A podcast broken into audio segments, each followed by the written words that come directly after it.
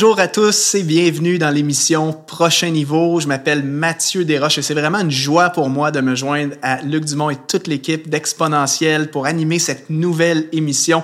Merci d'être là aujourd'hui, de vous joindre à cette aventure. Et pour commencer, comme tout premier épisode de cette émission, euh, je veux vous parler évidemment de productivité parce que c'est euh, un, un, sujet que j'étudie depuis euh, plusieurs années maintenant, mais vous l'apportez avec une perspective chrétienne biblique. Et j'aimerais vous dire que la productivité personnelle est un sujet, c'est pas simplement un sujet qui est issu euh, du monde des affaires euh, ou, ou c'est un sujet qui est très à la mode dans la société. En fait, c'est un principe biblique, c'est un principe spirituel, même un principe du royaume de Dieu, de la création jusque dans tous les écrits du Nouveau Testament, on voit que la productivité était l'intention première de Dieu. Donc, on en parle dans cet épisode. On va établir un fondement biblique de la productivité personnelle, étant donné que dans les futurs épisodes, euh, c'est un sujet qui va revenir très fréquemment. C'est important pour moi d'établir un fondement euh, théologique du sujet. Mais juste avant aujourd'hui, j'aimerais vous recommander notre formation gratuite qu'on a fait, moi et Luc, sur la gestion du temps. Donc, une masterclass qui s'appelle Reprends le contrôle de ton temps et réalise enfin ta mission de vie si tu veux t'améliorer dans ta productivité personnelle, justement, apprendre à mieux gérer ton temps, à être plus efficace. Euh, inscris-toi à cette formation gratuite. Le lien est sous cette vidéo, donc plus de une heure d'enseignement de qualité sur cette thématique. La productivité personnelle, qu'est-ce que c'est avec le regard biblique, avec la perspective chrétienne? Déjà, je sais que dans dans le monde de tous les jours, dans la société d'aujourd'hui, c'est un thème qui est partout, comme je mentionnais, et c'est un sujet qui est très mal compris. Probablement que quand vous entendez le mot productivité, euh, ce qui vient à votre esprit comme premier réflexe, c'est la performance professionnelle, c'est le fait de travailler 7 jours sur 7, 14 heures par jour, ou c'est le fait de prioriser le travail plutôt que les relations, prioriser la tâche plutôt que le relationnel, ou c'est parfois de simplement trouver notre identité dans les accomplissements qu'on fait, le, fait d'accomplir quelque chose. Euh, eh bien, j'aimerais vous dire que c'est faux. Euh, oui, la, productivité peut, parfois se définir par ces choses-là, mais bien souvent, ce que je viens de mentionner, ce sont des mauvais comportements qu'on cherche à éviter. La productivité, au contraire, est quelque chose de profondément biblique et voulu de Dieu. Et dans cette vidéo, on va être un petit peu plus dans un en mode enseignement biblique, théologique. Ce sera pas toujours comme ça sur l'émission. On va avoir des émissions qui vont être très pratico-pratiques. Mais étant c'est le premier, euh, je vais établir un fondement. Donc, je vais lire avec vous plusieurs versets pour définir qu'est-ce que la productivité avec le regard chrétien. Premièrement, on n'a pas besoin de chercher loin dans la parole pour euh, euh, en apprendre sur le sujet. Vous ouvrez le livre de Genèse au chapitre 1 et dès le début, dès la création, la productivité était l'intention de Dieu. Dans Genèse chapitre 1, dans les versets 11 et 12, on voit que hein, Dieu est dans son, dans son travail de création, évidemment, et à cette étape-là, en fait, il crée les, différents arbres fruitiers. Et il dit ceci. Dieu dit que la terre produise de la verdure, de l'herbe à graines, des arbres fruitiers qui donnent du fruit selon leur espèce et qui contiennent leurs semences sur la terre. Donc, dès le début, Dieu est en train de créer les choses et il a décidé de mettre sur la terre les arbres fruitiers. Et il dit littéralement que la terre produise de la verdure et que les arbres donnent leurs fruits en leur saison. Donc, il y a cette notion de l'arbre est sur terre pour produire quelque chose. Plus loin, dans, euh, toujours dans la création, Genèse chapitre 1 au verset 27 et 28, ensuite Dieu crée l'homme. Et là, il est écrit, Dieu créa l'homme à son image, il le créa à l'image de Dieu, il créa l'homme et la femme. Dieu les bénit et leur dit, reproduisez-vous et devenez nombreux, remplissez la terre et soumettez-la. Est-ce que vous voyez encore le même schéma, euh, c'est-à-dire Dieu dit littéralement à l'homme, reproduisez-vous. Donc l'intention initiale de Dieu lorsqu'il a créé l'homme et qu'il l'a placé sur la terre, c'était que l'homme soit productif, que l'homme se multiplie, qu'il remplisse la terre et qu'il l'assujettisse. Donc l'homme n'était pas là par hasard, il avait un mandat très précis d'être productif. C'était l'intention de Dieu que l'homme se multiplie. Ensuite, euh, je, je, devance, et là on va aller dans les évangiles, lorsque Jésus euh, est venu sur terre, Jésus qui était euh, Dieu fait homme, qui était l'image visible du Dieu invisible, et, Jésus évidemment révélait le cœur de Dieu, les principes du royaume. Et, étonnamment, Jésus a beaucoup parlé de productivité dans ses différents enseignements. Je peux pas toutes vous citer les versets parce qu'on aura une vidéo de, de plus d'une heure. Peut-être qu'un jour, on fera une formation sur le sujet si ça vous intéresse. Dites-nous-le dans les commentaires d'ailleurs si vous voulez en savoir plus sur la productivité avec le regard biblique. Ben, dans Jean chapitre 15, euh, je vous encourage à la maison, je peux pas lire tout le chapitre ici, mais lisez si ça vous intéresse. Jean chapitre 15, lisez-le en entier. C'est un, un chapitre qui nous parle de productivité. Et il est dit, c'est Jésus qui parle, il dit, tout sarment qui est en moi et qui ne porte pas de fruit, le Père l'enlève. Et tout sarment qui porte du fruit, il le taille afin qu'il en porte encore plus. Et Jésus, plus loin, au verset 8, dit, dans Jean chapitre 15, verset 8, il dit, Ce qui manifeste la gloire de mon Père, c'est que vous portiez beaucoup de fruits. Vous serez alors vraiment mes disciples. Donc, il y a tout un enseignement qu'on pourrait faire uniquement sur Jean 15, mais encore une fois, on voit ici que Jésus dit littéralement, ce qui manifeste la gloire de mon Père, c'est que vous portiez beaucoup de fruits. Porter du fruit veut dire être productif. L'arbre fruitier de la Genèse devait être porteur de fruits, devait, il devait être productif. Et Jésus est en train de nous dire que nous, en tant qu'enfants de Dieu, en tant que chrétiens, on se doit euh, également, comme le, le sarment, on se doit de porter notre fruit. On connaît aussi tous euh, la, fameuse parabole des talents, hein, qui est un sujet qu'on cite très souvent euh, dans la Bible. Je vais prendre le passage qu'on voit dans Luc chapitre 19, dans les versets 12 à 17. Euh, vous connaissez l'histoire, hein? Jésus, en fait, Jésus donne un, un, exemple et il dit, un homme de haute naissance partait dans un pays lointain pour se faire désigner roi et revenir ensuite. Il appela ses dix serviteurs, leur remit dix pièces d'or et leur dit, faites-les fructifier jusqu'à ce que je revienne. Et là, après, on connaît l'histoire, hein, lorsque l'homme revient et qui demande à chacun de ses serviteurs de se présenter devant lui, leur demande de rendre des comptes de, du rendement qu'ils ont obtenu avec les 10 pièces d'or. Et il y en a certains qui ont été productifs, c'est-à-dire qui ont pris les 10 pièces d'or et ils ont doublé. D'autres en ont ramené 5 supplémentaires. Et le dernier, lui, n'a pas fait aucun euh, gain. Au contraire, il a voulu protéger les 10 pièces d'or. Et au verset 23, il est dit, pourquoi donc n'as-tu pas mis mon argent dans une banque afin qu'à mon retour, je le retire avec un intérêt. C'est un, c'est une illustration, une parabole que Jésus donnait pour nous enseigner cette dimension de saine intendance de ce que l'on a reçu, cette responsabilité qu'on a de se reproduire, de faire fructifier ce que l'on a.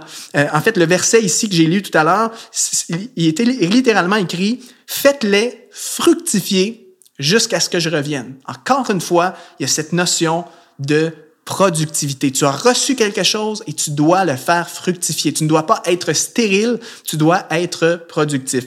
Et les dernières paroles de Jésus dans Matthieu chapitre 28, verset 19, qu'est-ce que Jésus a dit à ses disciples avant de remonter au ciel? Il a littéralement dit, allez donc, faites de toutes les nations des disciples. Quel est le mandat suprême que l'on a en tant que chrétien, en tant qu'Église? C'est d'aller parmi toutes les nations et de faire des disciples. Encore une fois, on doit être productif. On doit gagner des âmes à Christ. Et donc, la productivité, c'est un principe biblique. Et honnêtement, il y aurait des dizaines et des dizaines d'autres passages qu'on aurait pu explorer, mais je m'arrête ici parce que vous avez compris l'essentiel. La productivité personnelle est biblique, c'est voulu de Dieu, c'est un principe spirituel. Et j'aimerais te dire que la vie d'un chrétien doit être caractérisée par la productivité. En tant que chrétien, tu n'es pas appelé à, euh, être stérile. Tu dois porter tes fruits en ta saison et comment le fruit doit se manifester dans notre vie, comment la productivité doit se manifester dans notre vie? Il y a différentes façons.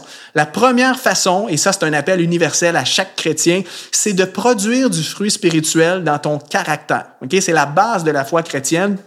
On ne parle même pas ici d'être productif dans notre travail, d'accomplir des grands projets, de réaliser des exploits, pas du tout. Il est ici vraiment question du caractère. C'est la base. Le chrétien est appelé à tendre vers la stature parfaite de Christ. On est tous appelés à refléter l'image de Jésus et notre caractère doit produire un bon fruit, euh, comme on le lit, hein, par, exemple, dans Galates chapitre 5 au verset 22, lorsque l'apôtre Paul parle des différents fruits de l'esprit, eh bien, on doit manifester ces choses-là.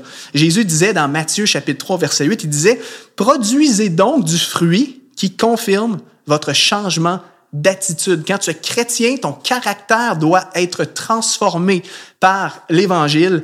Et voici des exemples de fruits spirituels qu'on retrouve justement dans Galates chapitre 5 verset 2. L'amour pour Dieu et l'amour pour les autres, la joie, la paix, la patience, la bonté, la douceur, la foi, la bienveillance, la maîtrise de soi. Et donc ça, c'est du fruit qu'on doit porter dans notre caractère. On doit être productif à ce niveau-là. Et juste la maîtrise de soi, qui, soit dit en passant, fait partie de la liste, la maîtrise de soi s'apparente énormément à, différents thèmes qu'on aborde hein, quand on parle de productivité. Par exemple, la discipline personnelle. Être discipliné, c'est faire preuve de maîtrise de soi. Ne pas procrastiner, c'est faire preuve de maîtrise de soi.